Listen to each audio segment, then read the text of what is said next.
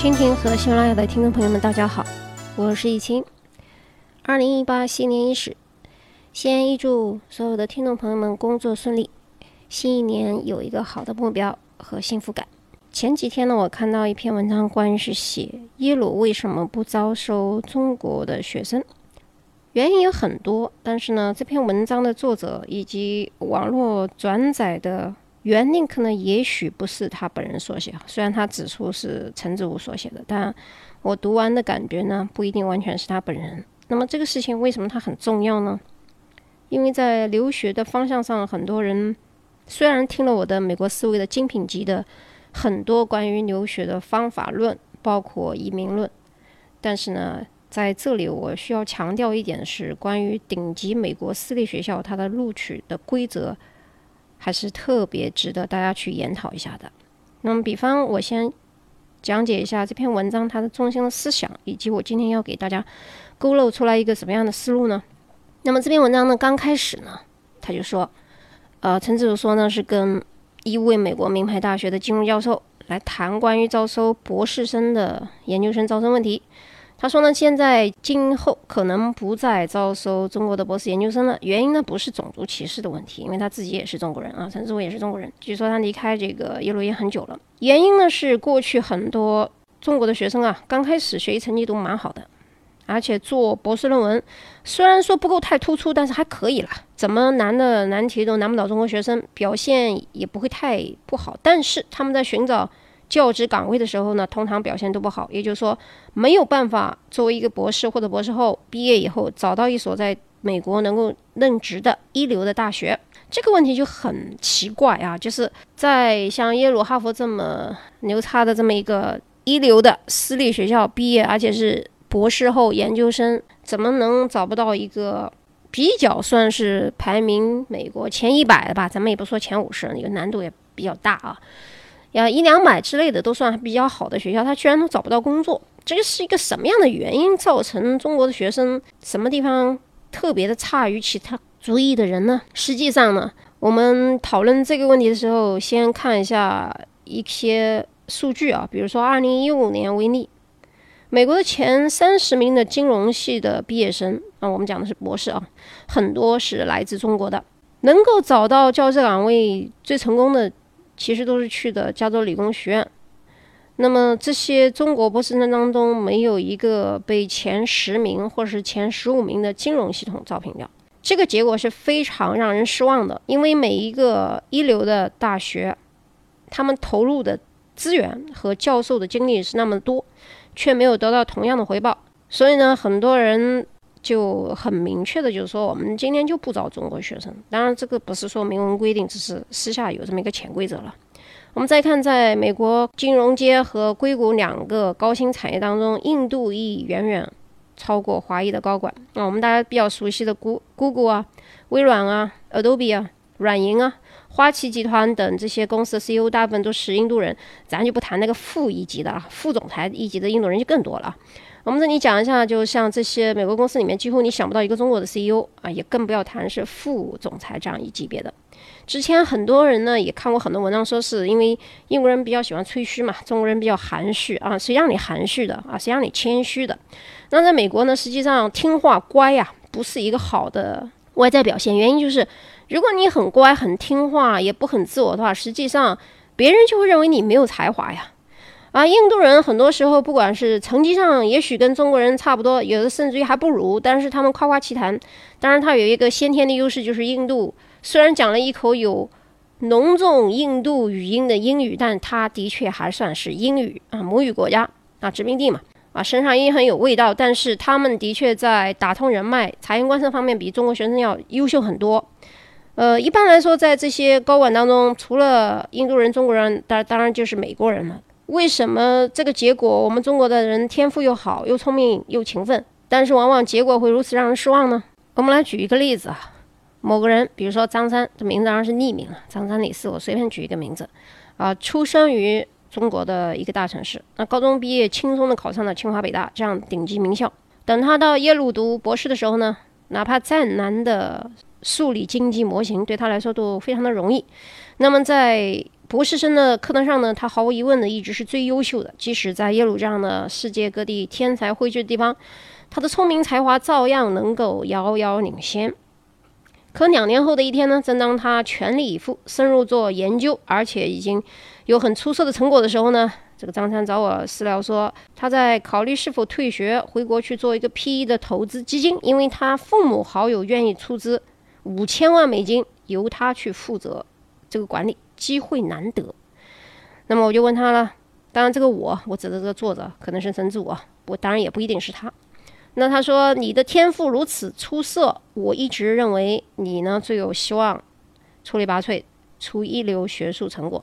那么告诉我，你是否真的对学术研究或者学术生涯有兴趣、有激情呢？因为多年的经验呢，让一般教授都会知道，一个人如果对他从事的工作没什么兴趣、没什么激情，即使他将来有所作为的时候，不一定他能做到有创造性的成果啊，等于就是赶鸭子上架嘛。那么这个学生的回答也相当的直接，他说。我对学术研究谈不上有兴趣，我可以做，也可以写学术论文，但这并不是我的兴趣与激情所在。好，这下好了。那我们一般都知道，美国的教授啊和同行都会对博士生以及自己带的学生有很高的期望。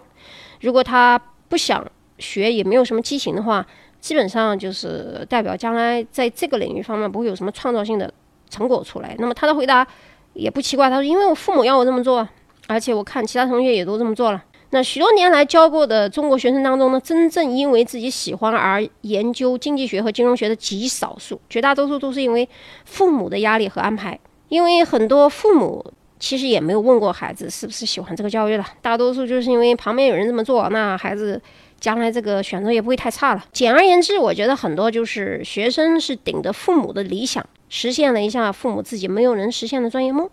大部分都是如此啊！文章里面一大段在评论好与不好兴趣与信号呢，这一段文字我倒觉得没有必要去深究一下。我反而觉得呢，你们可以连研究一下中国人和印度人的背景的文化不同。曾经有教育家就 Richard Charles Levin，也就是曾经是一九九三年到二零一三年曾经任耶鲁大学校长啊。这位校长曾经说过呢，说如果一个学生从耶鲁大学毕业，居然拥有了某种专业的技能和知识。这是耶鲁教育最大的失败。呃，这句话怎么来理解呢？为什么说你如果掌握了有专业的技术和技技法，甚至于知识，这是耶鲁教育的失败呢？因为他认为呢，专业的知识和技能啊是可以到技校去学的。那学生应该根据自己的意愿，在大学毕业以后才应该去需要去学习和掌握技能和技法。那是因为你要选择方向性，这不是耶鲁大学的任务。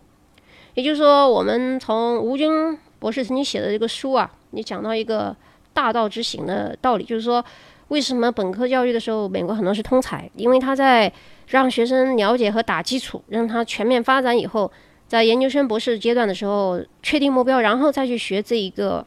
相关专业的技能和技法，而不是说在本科的时候就已经去学技法和技能了。那么这一点与中国教育是有完全不同之处，也是这个美国私立学校培养通才的一个重要的重点。有人说，为什么我要学通才，或者说是整学科什么都要学呢？因为通才的英语呢，其实叫做 liberal education，它实际上就是叫做自由教育啊。liberal，你说自由女神像也好，都有一个这个 liberal 的意思在里面。那么自由教育其实上就是对心灵的一种自由的滋养，其核心就是让你有一个自由的精神啊，公民的责任和远大的志向。因为耶鲁说句老实话，是为将来。国家领袖输送人才的，如果你死读书啊，没有什么方向，也没有社会责任感，这样的学生培养出来是非常失败的。尤其我们刚才讲的还是研究生啊，一般来说，像耶鲁、哈佛的本科不要去报，我一会儿再讲这个原因。呃，这个才是这些美国私立顶级学校培养通才教育的原因。所以说，也就是说，他们希望你文理商艺最好四个方向全面发展，你缺一个都不可以。啊，原因很多。我们讲这个下面的故事，再来举几个例子啊。很多人觉得说，嗯，中国人比较讲究硬本事。什么叫硬本事呢？就是数学、物理、化学啊，英语啊都要好。然后什么叫软本事呢？就是呃，夸夸其谈、与人交往啊，学艺术或者是与其他人嗯吹牛拍马，那都叫软本事。这是我们中国人所看不起的。那我们中国人特别讲究看重硬本事啊，看清软本事，这是我们中国人的一个传统一个价值观。而这个故事呢，恰恰呢，呃，是我们的一个软肋，原因就是我们中国人的硬本事呢，屈就了中国人吃苦耐劳啊，很多人都非常的具有很强的数理化本领。但是印度人恰恰相反，他们的硬本领呢马马虎虎，但他们的软本事很厉害。许多朋友呢一听说自己的子女想学历史、文学、艺术或者心理学、政治学、社会学就很生气，认为这些软本事没啥用，也不便于找工作等等。其实恰恰他们不知道，这个软本事是一个人更加有意思、更加有趣味的基础。因为一个人的生活的幸福感，很多有时候跟这个有意思啊和有趣味。是有息息相关的关系的。实际上，很多具有硬本事的人，我们加个引号，也就是作为一些领导人，都是那些能说会道、知识渊博的人来领导的。所以呢，这在政治领导阶层或是在社会生活当中，呃，我们应该还是要了解一下除职业技能之外的历史啊、社会啊、政治啊、经济知识，使自己呢更加具有有兴趣、趣味的这样一个人，才能同时成为一个社会中的成功人士。在这样的一个背景下呢，因为中国人不在软本事方面追赶美国和印度，所以我们只能以继续吃苦耐劳、以低利润活为主，而高利润、高收入的工作呢，则继续由美国和印度人控制。这是一个大的、大的美国情况下的工作取向。为什么中国人留不下来或者做不了高管的一个致命的原因？但是我们刚才为什么说这些耶鲁啊、哈佛啊在本科的时候很少收中国人呢？我们不如把这个话题呢转到吴军老师曾经提到的一些私立学校建设和管理的问题上来。我其实，在这一点上，我觉得他比老陈的观点更加直接揭露事实的本质。呃，我也不卖关子，在这里我一言就能说出来原因啊。中国人一般毕业以后没有一个感恩的心，而西方的资本主义国家的很多私立学校是靠捐赠来维持他的教学的质量。和经费的中国人的很多学生毕业以后，不管他做的有多成功，他的捐赠量是很少的。我们来先看一下美国私立学校它的管理方式上是怎么一个情况啊？我们先讲一下美国在建国之前所建设的大学，我们讲的是私立大学，按照时间顺序先后排列。我报一下啊，一六三六年第一所是哈佛大学，第二所一六九三年是威廉玛丽学院。威廉玛丽学院后期由于经费不足转为公立了啊，这里但是我还是把它列到私立里面去。第三是一七零一年的耶鲁大学，第四是一七四零年的宾夕法尼亚大学，第五是一七四六年的普林斯顿大学，第六是一七五四年的哥伦比亚大学，第八是布朗大学，第九是达特茅斯学院，一七六九年，第九是。罗格斯大学，一七六六年，罗格斯大学后来也变成了公立啊，也是因为经费的问题。那么，美国历史上比较悠久这个威廉玛丽呢，曾经一度比肩哈佛大学，但后来呢，沦为了一个呃公立化以后，也还算是一流吧。我们也不能说它太差了，因为这几所大学集中在美国的东北部地区啊，稍微威廉玛丽稍微靠靠南一点，所以他们如今也能说是构成所谓的早期八所常春藤的主体。然后第二批著名的私立大学呢，大多是建于十九世纪下半叶，比如说一八三八年的杜克大学和一八五四年的西北大学。然后接下来是一八五四年的圣路易斯华盛顿大学。这里我强调一下，圣路易斯华盛顿大学不是西雅图的公立华盛顿大学，很多人会容易混淆。而这所圣路易斯华盛顿大学是私立学校当中非常富有的学校，是我非常喜欢的一所学校。一八六一年的麻省理工大学，一八六五年的康奈尔大学，一八七六年的约翰。霍普金斯大学，一八八五年的斯坦福大学，一八九零年的芝加哥大学和一八九一年的加州理工大学和一九零零年的卡耐基梅隆大学。呃，卡耐基梅隆大学的建筑专业和交互专业现在是排名第一的。那么后面这些私立大学在建校的时候，其实已经比较注重专业的教学教学了，并且逐渐发展为研究型大学。研究型大学的意思就是说，到了本科以后的研究生到博士阶段的这段。更为出色啊，更为出色。那么这些大学，其中在医学上比较相当优秀的是这个约翰霍普金斯大学和华盛顿大学。那芝加哥大学和西北大学的强项是经济学和商学，而斯坦福大学比较全能，所以跟哈佛是可以比肩，就是它这个全能型的大有啊，全能型的大有。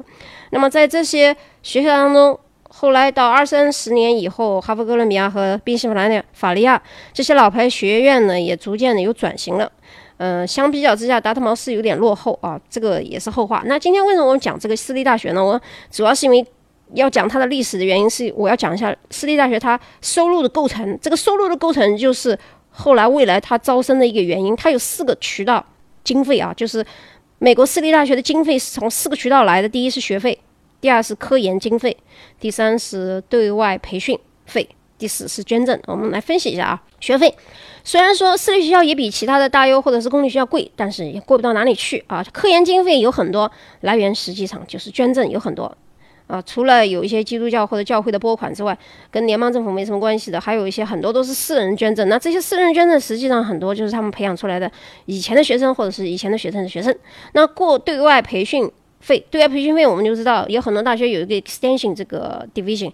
department，那么这个 department 一般来说对外培训费的时候，很多时候打了擦边球的什么哈佛什么什么什么什么学院，很多实际上就是野鸡了啊。那么这句话的意思就是说，很多大学的延伸机构，就像中国很多北大、清华、上交或者是复旦之外，还有一些延伸的留学的培训机构，虽然说有的也是承认学历的，但有一些实际上是延伸培训费，呃所造成的这么一个情况，那么是需要收费嘛？那大部分的学生的。呃，技术转让费呢和公司实际技术入股带来的收入呢也是蛮多的，所以这一部分最大的收益是斯坦福大学，因为斯坦福大学现在跟加州大学伯克利合作关系以后，实际上他们是硅谷的很多的输出学生的源和硅谷学生一边在上班一边在读完成研究生和博士的两所挂钩学校。所以这一部分呢是他们的很大的一个收入。那么我们为什么要谈它的捐赠的重要性呢？因为如果有了这样的捐赠以后，各大学校的学院两级分的一个发展建设工作办公室呢，他就会把这些捐赠者的子女入学的时间呢有一点照顾一下。这就是实际上是变相作弊的一个方法。当然我们不能说因为你交了钱就一定能上啊，只是说有有一点好处了，有点好处。有的人呢可能是。呃，捐一个大楼，然后以某个楼的名字冠名，这样来捐赠也是有很多。所以，虽然说潘石屹和他的的老婆张欣呢捐过一笔很大的钱啊，前段时间，呃，在这个问题上呢，我们先不谈。避税的问题，也就是富人避税问但是在这个行为循行举上呢，实际上是对中国留学生是有益的啊。其他事情我不多谈。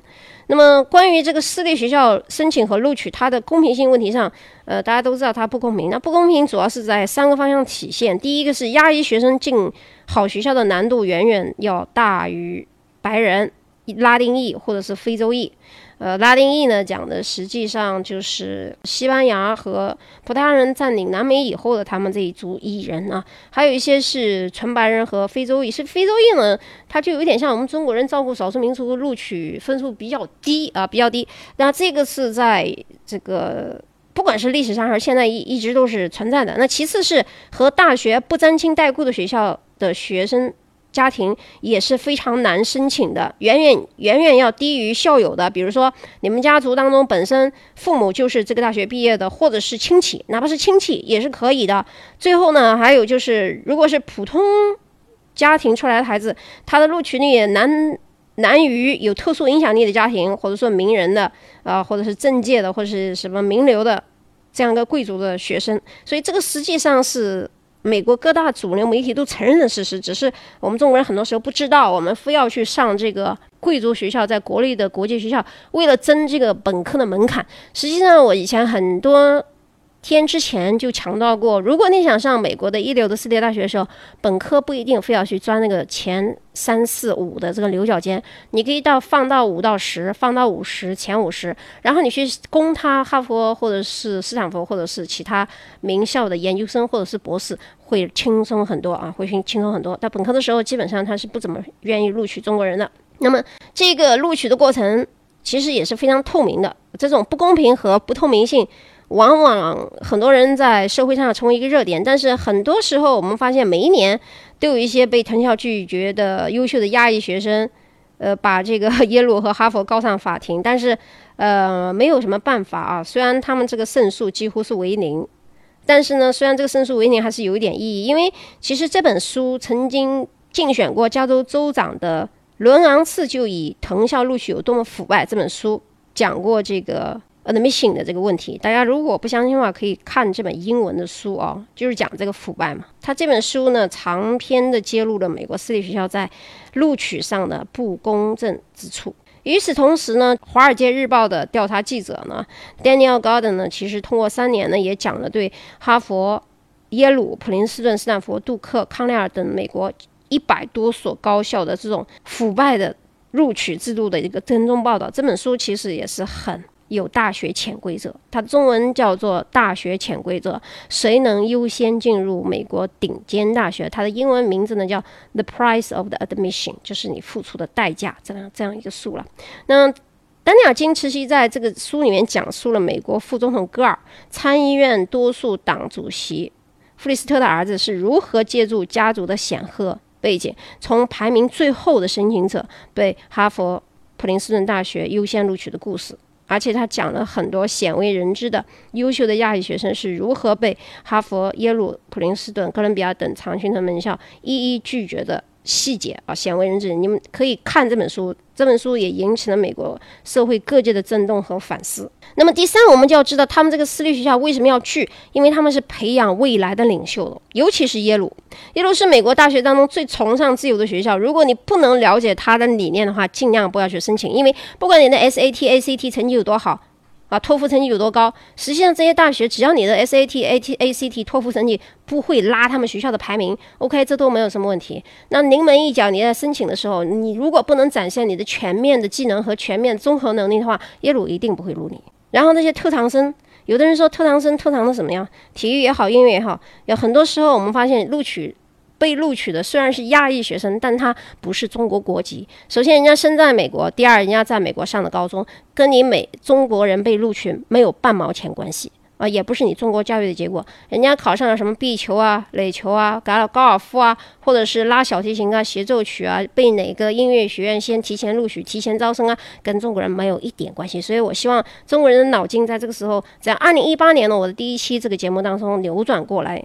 啊，端正思路，我们没有必要去抢一些零点零零一机会的这样一个非常小的概率录取率。而且我们曾经讲过，在耶鲁的时候，小布什副总统切鲁的成绩是很差的，呃，只能算是勉强毕业。但是他在耶鲁的收获却很多啊，远远不止他在耶鲁退学得的几个 A 能抵上的。而且像哈佛、耶鲁的本科一般都是送你一个 A 的，但是研究生就不一样。我们知道以前的私人美国总统，包括老布什、克林顿、小布什都是在耶鲁毕业的，但他们成绩不一定是最好的。所以今天我讲这一集以后，就是希望，呃，二零一八年所有申请留学的孩子或者是家长，在听完这一集以后，申请本科的时候。呃，在端正到研究生的时候，我们在比最后学历的时候，其实很多时候中国人还是看最后学历的。虽然现在大家也注重看第一学位啊，招工的时候，不管是中国人还是美国人，也会看你本科毕业的是哪一所学校。因为如果你的本科如果太差的话，研究生，诶，但是如如果你研究生能上到斯坦福、耶鲁或者是哈佛，那也很牛啊。所以其实有的时候大家没有必要去挤那个独木舟啊，就是思想要扭转过来。好，今天我讲的时间也蛮长的啊，将近有二十五分钟的时间。好，我们今天节目呢就到这里，我们下一期。再见。時代の風を頬に感じて見上げる空を雲は流れる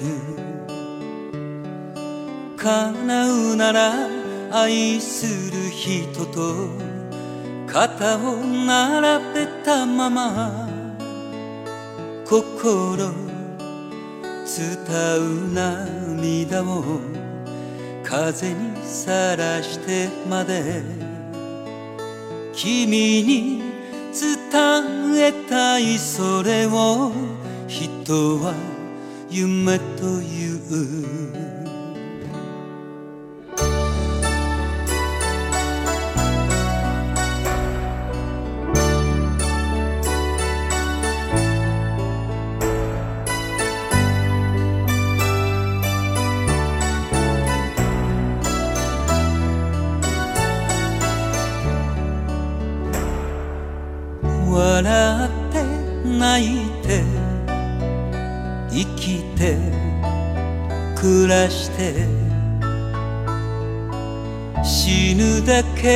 ならば夢はいらない。叶うなら届かぬまでも折れた翼広げ雲の流れの果てをこの目で見るまでは今は目を閉じていたい。それも夢のため。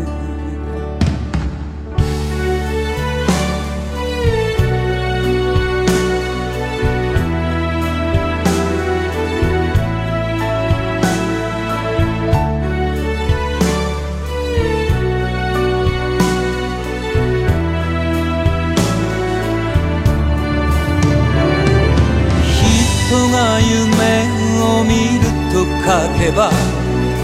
儚いという字に誰が決めたのだろう。私は信じない。儚いとい。う文字など私は信じない。儚い。文字など私は信じない。